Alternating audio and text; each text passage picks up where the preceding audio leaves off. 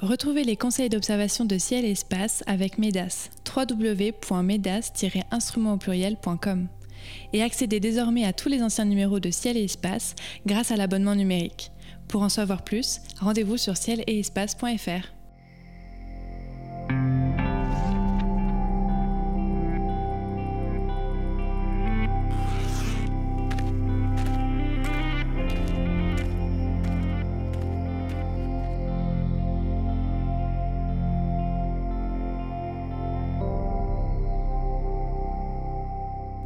Bonjour à tous et merci d'être à l'écoute des éphémérides radio de Ciel et Espace. Comme chaque mois, conseils d'observation, coup de cœur, conseils photo et récits astro seront au programme de cette émission. Elle démarre avec la liste des phénomènes célestes observables en ce mois de septembre 2022. L'essaim d'étoiles filantes des Alpha Origide est à son maximum le 1er. Mars croise Aldébaran et les Yades le 4. Jupiter et la Lune se lèvent ensemble le 11. Uranus est occulté par la Lune le 14. Neptune passe à l'opposition le 17, la Lune offre une belle lumière cendrée le 22 et Jupiter enfin passe à l'opposition le 27. Nous commenterons les plus marquants de ces phénomènes célestes en compagnie comme chaque mois de Cyril Birnbaum et de Sébastien Fontaine. Cyril nous dévoilera sa chronique photo en deuxième partie d'émission et Sébastien nous racontera sa petite histoire d'astronomie dans quelques secondes. Messieurs, bonjour. Bonjour. Bonjour. Alors Sébastien, je me tourne vers vous pour commencer. Chaque mois, c'est vous qui démarrez cette émission en nous racontant une anecdote liée à l'histoire de l'astronomie. Quel est le sujet de votre chronique ce mois-ci? Alors aujourd'hui, on rend hommage à, une astronome, euh, Williamina Fleming. On a déjà parlé d'elle euh, à quelques reprises euh, derrière ces, micros.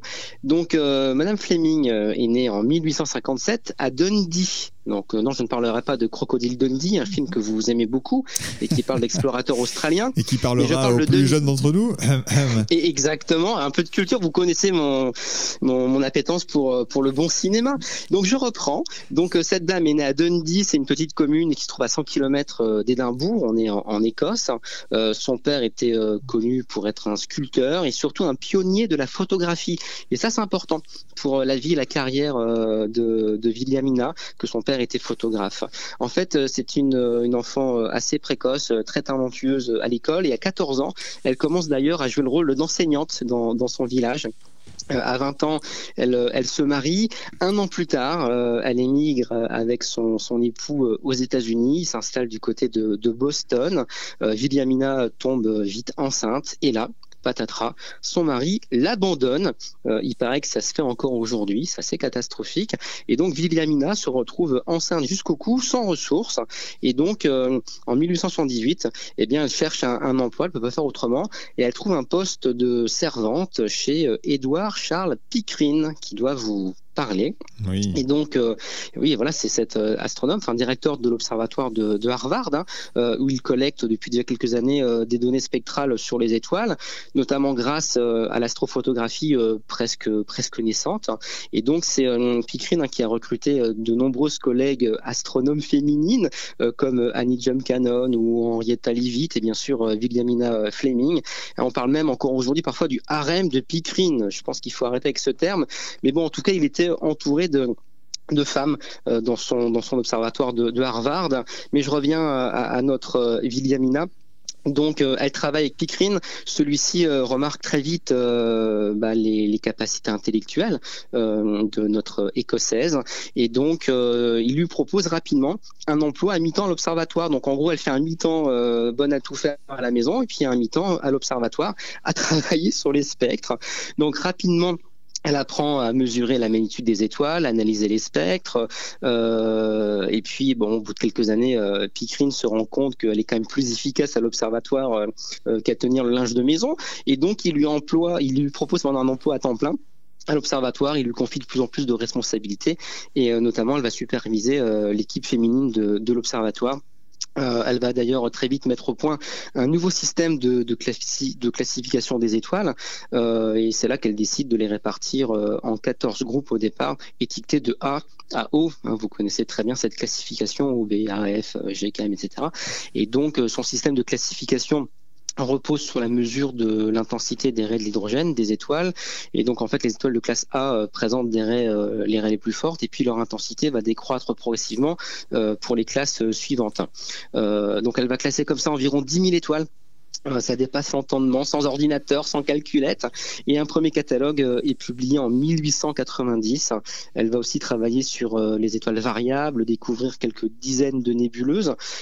Picrine souhaite vraiment récompenser sa protégée, mais il ne parvient pas à lui faire remettre de médailles honorifiques. Alors elle va quand même recevoir une médaille, mais de l'Académie des sciences, je crois, du Mexique. Alors je ne sais plus si l'Académie des sciences, mais en tout cas voilà, elle a quand même une médaille de son vivant de la part des, Mexicains, ce qui est déjà très très bien. Mais au aux États-Unis, euh, rien du tout.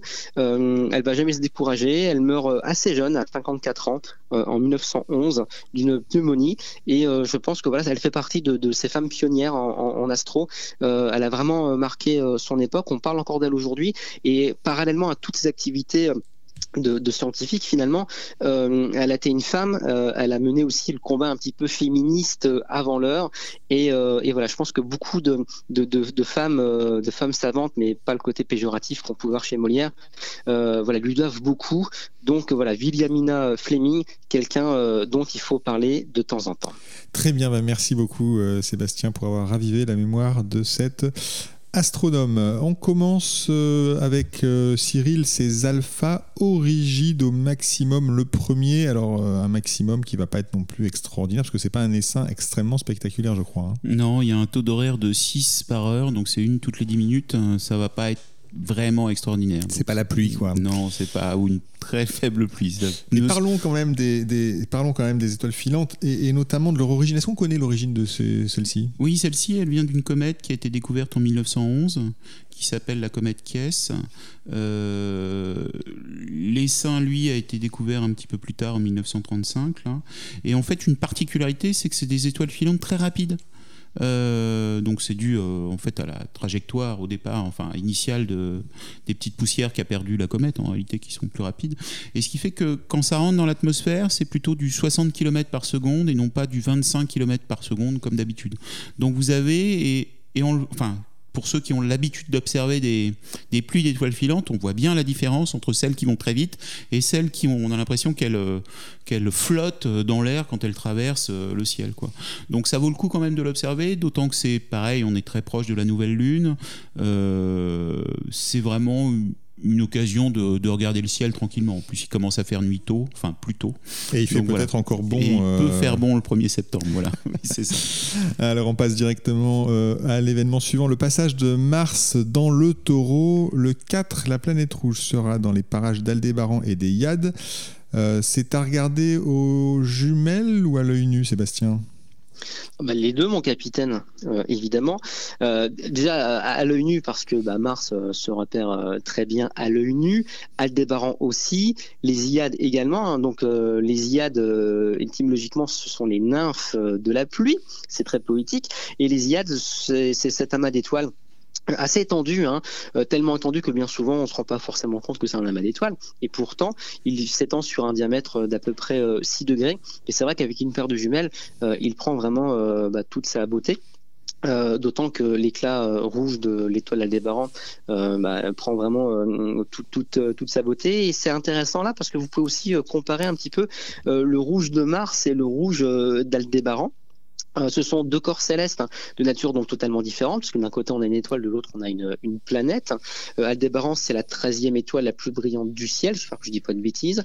Euh, magnitude 0,8, ça j'ai vérifié. Et euh, la distance d'Aldébaran, c'est environ 65 euh, années-lumière, donc c'est pas une étoile euh, très très lointaine. Et bien sûr, je l'ai dit, que je l'ai dit, c'est l'étoile principale de la constellation du, Taureau. Mars, quant à elle, a son éclat qui continue d'augmenter. Je vous rappelle qu'on est toujours en route vers Mars. Hein, ça pourrait faire le titre d'un livre ou d'un album de, de disques. Et donc, l'éclat martien a encore augmenté ces derniers temps. là, on est à une magnitude moins 1,5. Et euh, Aldébaran et Mars seront euh, là euh, en ce début de mois à une distance angulaire de, de 4 degrés. Donc c'est pas très loin. donc revenons un petit peu aux, aux, Iades parce que je pense que c'est un amas d'étoiles euh, qu'on néglige trop souvent. Euh, souvent, on va être intéressé par les Pléiades qui ne sont pas très très loin.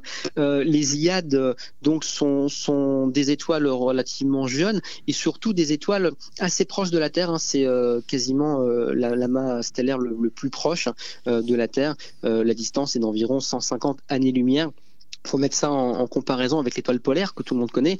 L'étoile polaire, c'est une étoile qui se trouve à 400 années-lumière. C'est pas très loin, mais c'est quand même 400 années-lumière. Donc tout ça pour dire que les étoiles des Iades sont bien plus proches que l'étoile polaire euh, si, euh, si connue. Et dans les Iades, on a euh, quelques centaines d'étoiles avec une paire de jumelles. On se rend compte vraiment que les étoiles sont, sont extrêmement nombreuses. Donc c'est vraiment un, joli spectacle. mon petit conseil d'observation, c'est de chercher à voir les, les aux jumelles euh, quand le ciel est très sombre. Il ne faut pas que la lune euh, soit dans les parages, de manière à bien apprécier euh, bah, chaque étoile qui constitue l'amas et notamment les étoiles les plus faibles. Et puis bah, bien voir aussi les couleurs, parce qu'on a quand même quelques étoiles colorées dans ce joli coin de ciel. Hmm, très bien, donc ça, ce sera pour le 4 la planète rouge dans les parages d'Aldébaran et d'Eyad. On fait un saut dans le temps de 10 jours et on se retrouve le 14 avec la Lune qui occulte Uranus. Euh, donc l'horaire dépend évidemment du lieu d'observation. Cyril ne sera pas tout à fait la même chose, je crois, si on est à Nice ou si on est à Brest pour une occultation. Donc vous les Nice alors Moi je veux bien les deux, mais. Euh, alors allons-y. Non, moi je suis Cherbourg. Euh, bah, j'ai pris aussi, en fait je vous connais par cœur depuis le temps. Oh. mais bon, je suis obligé de failloter, je suis obligé de commencer par Nice, excuse-moi. On commence par Nice, j'ai pas, pas vraiment le choix. Euh, donc qu'est-ce qui va se passer? Vous avez expliqué ou vous voulez que je le fasse? Ah bah expliquez-nous tout, hein. j'ai juste dit que la Lune allait occulter voilà, Uranus. Voilà, alors là c'est très mystérieux. Voilà, donc Uranus, donc la planète, on l'avait observé le, le, mois dernier, donc petite tâche euh, un petit peu bleuté euh, dans le ciel, un petit bleu, un petit bleu vert un peu clair. Et euh, bah, il se trouve que la Lune va passer juste devant. D'où le terme occultation. Alors effectivement, bah, vous imaginez que en fonction de l'endroit où on est sur Terre, bah, ça va pas se passer au même moment, c'est-à-dire ou même ça va pas se passer du tout pour certains, parce que tout simplement l'alignement, la Lune étant beaucoup plus proche, bah, vous, vous avez ainsi principe un peu de parallaxe qui fait que euh, tout d'un coup, bah, la Lune, elle peut passer à côté, un peu comme une éclipse de soleil au final. Voilà. Alors, si vous êtes euh, effectivement en France, bah, il n'y a pas de problème, vous pourrez le voir. Alors, commençons par Nice. Eh ben, il faudra commencer, euh, enfin, être prêt bien avant 23h11, ça va être quasiment le début là. 23h11 et ça finira à minuit 8, donc dans la nuit du 14 au 15. Hein. on est bien dans la nuit du 14 au 15 septembre. alors, ce qui est amusant, c'est que sur Nice, en fait, ça passe quasiment au milieu de la Lune. C'est-à-dire que vous coupez la Lune en deux. Hein. ça va être l'occultation la plus longue, en quelque sorte. Euh, si vous passez. Euh, on passe tout de suite à Cherbourg, peut-être. Mais oui, parce que c'est la scène oui, plus. Donc là, il faudra que tu attendes un peu plus longtemps. C'est-à-dire que tu pourras appeler euh, David un petit peu avant pour être sûr que ça a bien commencé.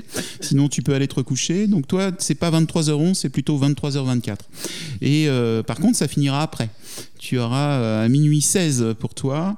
Si on passe à Brest, parce que je sais que ça intéresse aussi cette destination, euh, David, donc ça sera plutôt vers 23h23 et ça finira à 0h14. Euh, si on reste, si on est puni, on reste à Paris, ça sera 23h21 et 0h16 la fin.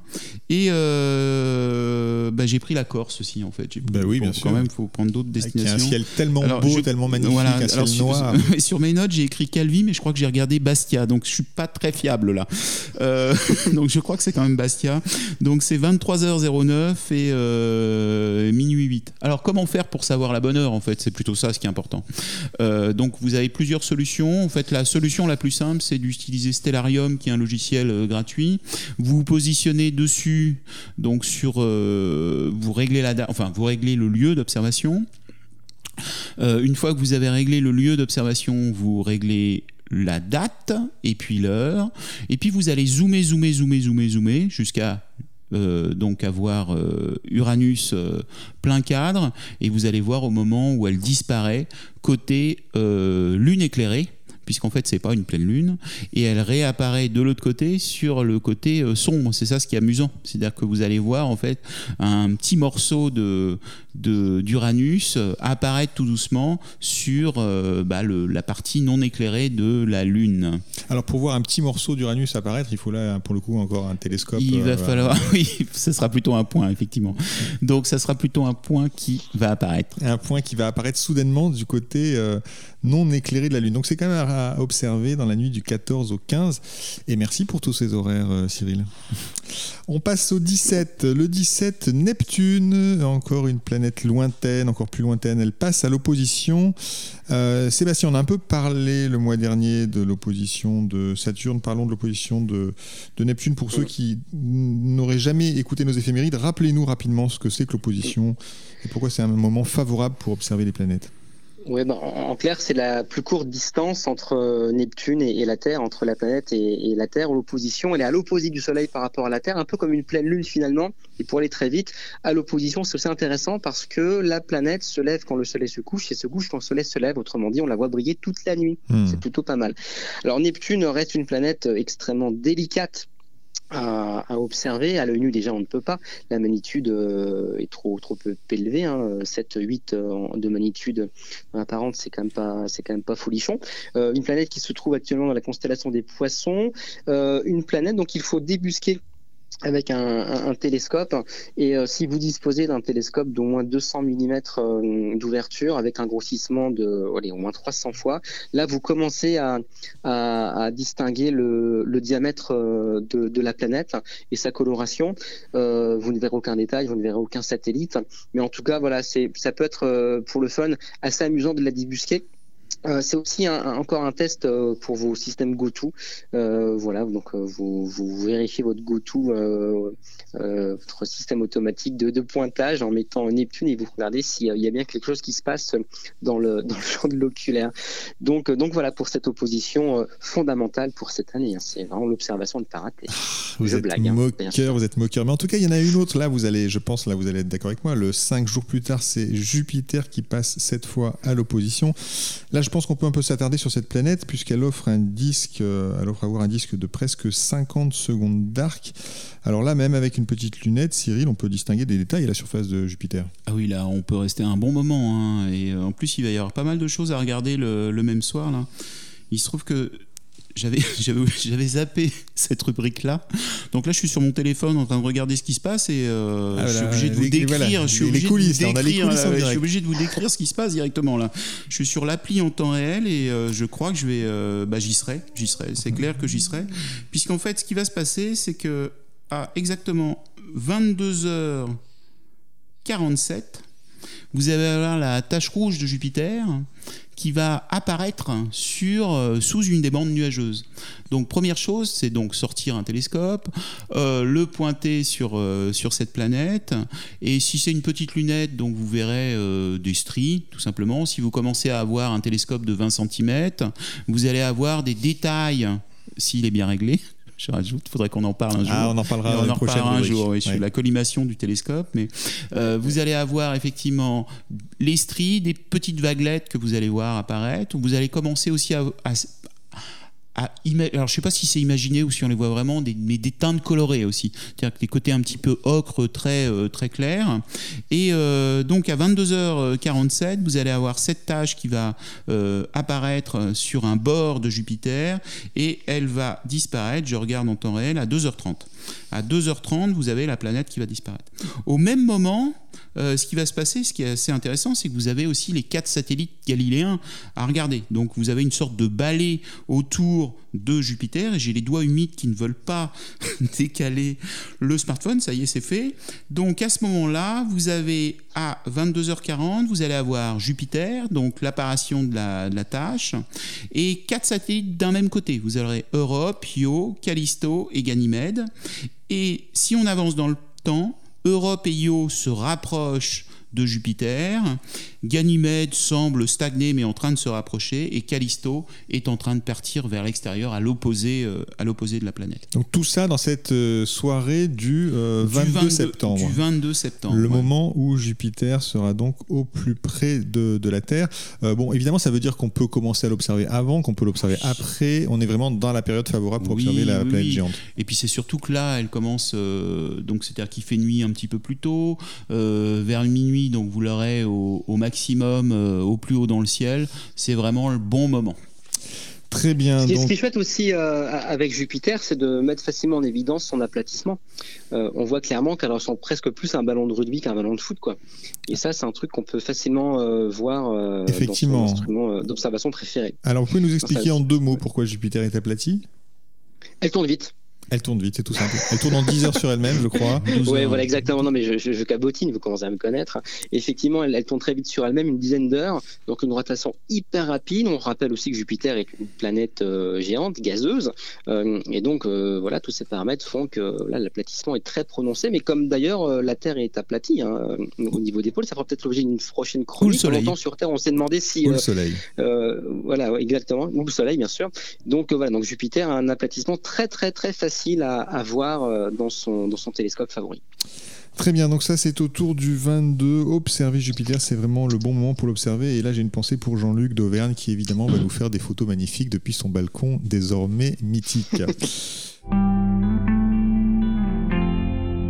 Euh, Cyril, vous avez la parole car c'est désormais l'heure de la chronique photo. Chaque mois, vous nous invitez à réaliser une photo du ciel en nous accompagnant sur le chemin. Et ce mois-ci, quelle est votre suggestion?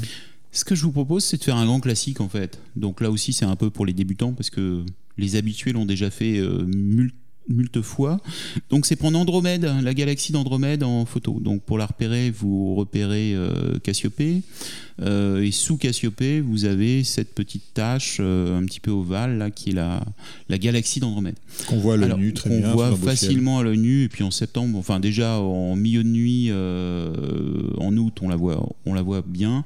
Et en septembre, c'est encore plus facile. donc là, c'est l'occasion de sortir au moins un, un téléobjectif de 20 cm, enfin de 200, euh, ou un 180. Euh, idéalement, en fait, ce que, je vous propose de faire là, c'est de mettre ce téléobjectif sur une monture, une petite monture équatoriale. Alors ça peut être une grosse monture équatoriale, mais ça peut être aussi souvent maintenant, euh, il y a beaucoup de personnes qui ont des, des petites montures de voyage, et ça s'y prête particulièrement bien. C'est-à-dire qu'une fois que vous avez mis en station, on en avait parlé il y a quelques mois, la monture, euh, vous allez pointer donc avec euh, l'appareil et le téléobjectif euh, la galaxie. Euh, une fois que ça c'est fait, eh ben, il va falloir vous mettre de nouveau en RAW, donc les fichiers bruts sur l'appareil photo. Vous allez monter un petit peu en sensibilité en mettant 1600, 2000 ISO. vous allez faire des pauses, alors ça va dépendre si vous avez un déclencheur ou pas de déclencheur, mais au moins 30 secondes, parce que là vous avez un suivi, donc vous pouvez faire en général les boîtiers ont une limite de 30 secondes, mais si vous avez un déclencheur, vous pouvez pousser euh, un petit peu plus. Et vous allez en fait euh, faire plusieurs fois la même photo. C'est ça le but du jeu. C'est-à-dire que l'idée là, c'est d'additionner par la suite, de stacker, on dit, euh, les images. Donc, vous allez faire donc plusieurs fois la même photo. Vous allez prendre soin de faire attention à la mise au point. Euh, et une fois que ça s'est fait, eh ben, une fois rentré chez vous, vous allez pouvoir installer sur, euh, un, ordinateur un logiciel qui s'appelle euh, DSS, Deep Sky oh là là, 10 Stacker, voilà, 10 star stacker, et qui vous permet en fait de euh, d'additionner les images. Euh, donc si vous le faites enfin simplement, c'est juste en prenant plusieurs fois la même image, vous allez les mettre dans ce logiciel et lui dire la façon dont vous allez additionner ces images. Donc en général, on, coche le côté médiane et ça fait une sorte de, de petite moyenne médiane là, et vous allez avoir tout de suite une galaxie qui est magnifique. Très bien, donc ça a l'air là encore facile. Est-ce qu'il y a quelque non, chose là c'est vraiment facile. Non, c'est super facile. Non, ce que j'ai pas dit, c'est que euh, on peut compliquer les choses. C'est-à-dire que faire des photos de noir, etc., pour retirer les petits pixels. Mais ça, ce sera dans une deuxième étape. oui, Quand on est content de sa étape. Première voilà, photo, Commencer tranquillement. on peut essayer d'aller plus loin. Très bien. qu'en fait, ce qui est intéressant, c'est que juste en faisant ces images et en éditionnant, ça marche tout de suite. C'est on- magique. Et ça, c'est beau d'avoir Et c'est pas grave s'il y a des satellites qui passent, etc. Le logiciel les retire. Magnifique. ça arrive de plus en plus. C'est plus compliqué d'avoir une photo sans un truc qui passe devant que d'avoir une photo. Dans quelques euh, années, on oui, risque oui, d'avoir, euh, on risque d'avoir du C'est mal. De plus en plus dur. Là. Euh, nous approchons de la fin de cette émission. Cyril Sébastien, c'est le moment de dévoiler votre coup de cœur. Un astre, un livre, une exposition, une mission spatiale, un festival, un astronome. Sébastien, à vous l'honneur. Bah, moi, j'aime bien, euh, à cette époque de l'année, reparler un petit peu de, de l'équinoxe et du ciel d'automne. Qui, euh, qui arrive enfin. Euh, en fait, euh, je veux faire un aveu, j'aime pas trop l'été. Euh, sur le plan astronomique, euh, je préfère l'automne ou l'hiver. Les nuits sont plus longues, il y a beaucoup de choses à, à observer. Et là, bah, je suis content. Voilà, l'automne, enfin, euh, on passe l'équinoxe et ça veut dire aussi quelque part que la nuit devient plus longue que, que le jour. Donc voilà, c'est un peu la saison des, des astronomes, je crois, qui, qui débute, avec justement la promesse de, de longues observations. Euh, le retour, par exemple, en fanfare de la constellation d'Andromède pour euh, les personnes qui commencent vraiment à, observer le ciel.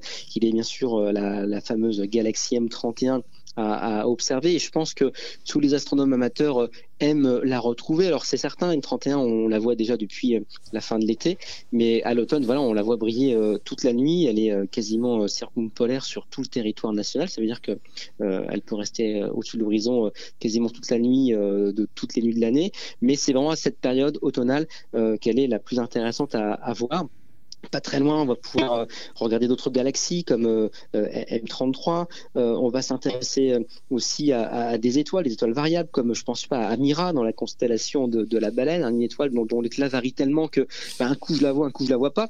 Alors entre les deux coups, il se passe quand même presque un an, mais il n'empêche que voilà, c'est une étoile assez intéressante à observer. Et donc voilà, à l'automne, vous avez tout un tas d'objets à à observer euh, et donc euh, bah, c'est le bon moment pour vous mettre à l'astronomie parce que bien souvent on entend que l'été euh, le ciel peut être propice à la balade céleste mais euh, le souci c'est que la nuit commence euh, très tard on n'est pas forcément en vacances sur toutes les nuits de l'été et là arrive à l'automne et bien voilà c'est plus raisonnable. On peut commencer une observation assez tôt euh, en soirée.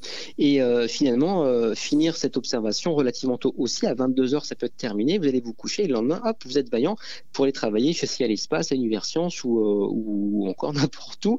Et donc donc voilà c'est plein d'avantages d'observer à l'automne. N'oublions pas aussi à l'automne l'observation des étoiles filantes. Je pense bien sûr aux Léonides euh, visible au mois de, de novembre, qui euh, voilà, ça fait, partie des, des plus belles pluies d'étoiles filantes euh, visibles au cours de l'année. Et donc voilà, donc pour moi, c'est la promesse de plein de choses. Voilà, je préfère vraiment euh, le ciel d'automne à celui euh, de l'été, voire même du, du printemps. Alors je sais pas ce que vous en pensez, je ne sais pas si vous êtes d'accord avec moi, mais j'ai bien envie de vous retrouver les copains, euh, voilà, sous le ciel, sous le vrai ciel euh, des nuits d'automne. Mais oui, le ciel d'automne est magnifique et je crois que Cyril euh, dira la même chose. Oui, je confirme. En plus, il y a l'arche de la Voie lactée, il y a des nouveaux trucs à faire. Et puis, il fait nuit un peu plus tôt. Il fait nuit noire surtout. C'est-à-dire qu'il ne faut pas attendre 2 heures du matin. Donc, ça a tous ses avantages.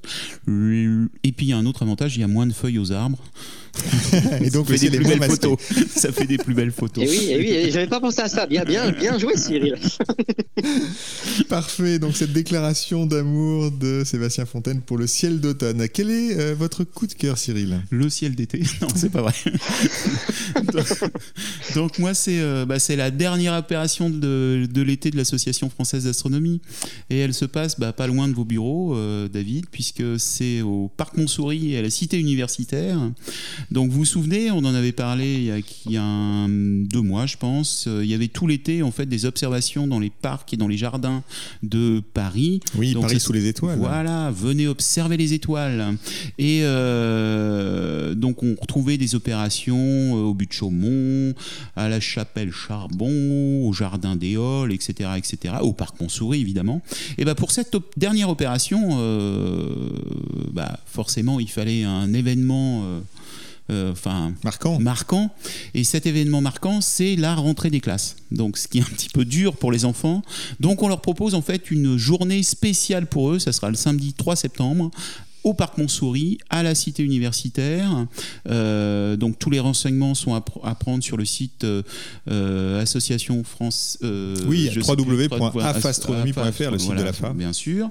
Et, et, donc vous allez avoir à la fois des ateliers, donc vous construirez des cartes du ciel, vous jouerez avec les télescopes, vous jouerez aux planètes, enfin vous découvrirez les planètes magiques, vous ferez pas mal d'ateliers toute la journée, et puis le soir, une observation du ciel. Très bien, donc c'est le 3 septembre pour les petits Parisiens qui se prépareront à la rentrée des classes. Eh bien écoutez, merci beaucoup. Les éphémérides, les éphémérides Radio de Ciel Espace s'achèvent pour ce mois-ci. Merci à Cyril Birnbaum et à Sébastien Fontaine. Merci à Nicolas Franco qui a réalisé cette émission. Elle était présentée comme chaque mois par David Fossé. Nous vous donnons rendez-vous au mois d'octobre. D'ici là, songez bien sûr à vous abonner ou vous réabonner à Ciel Espace. À très bientôt à l'écoute de nos podcasts.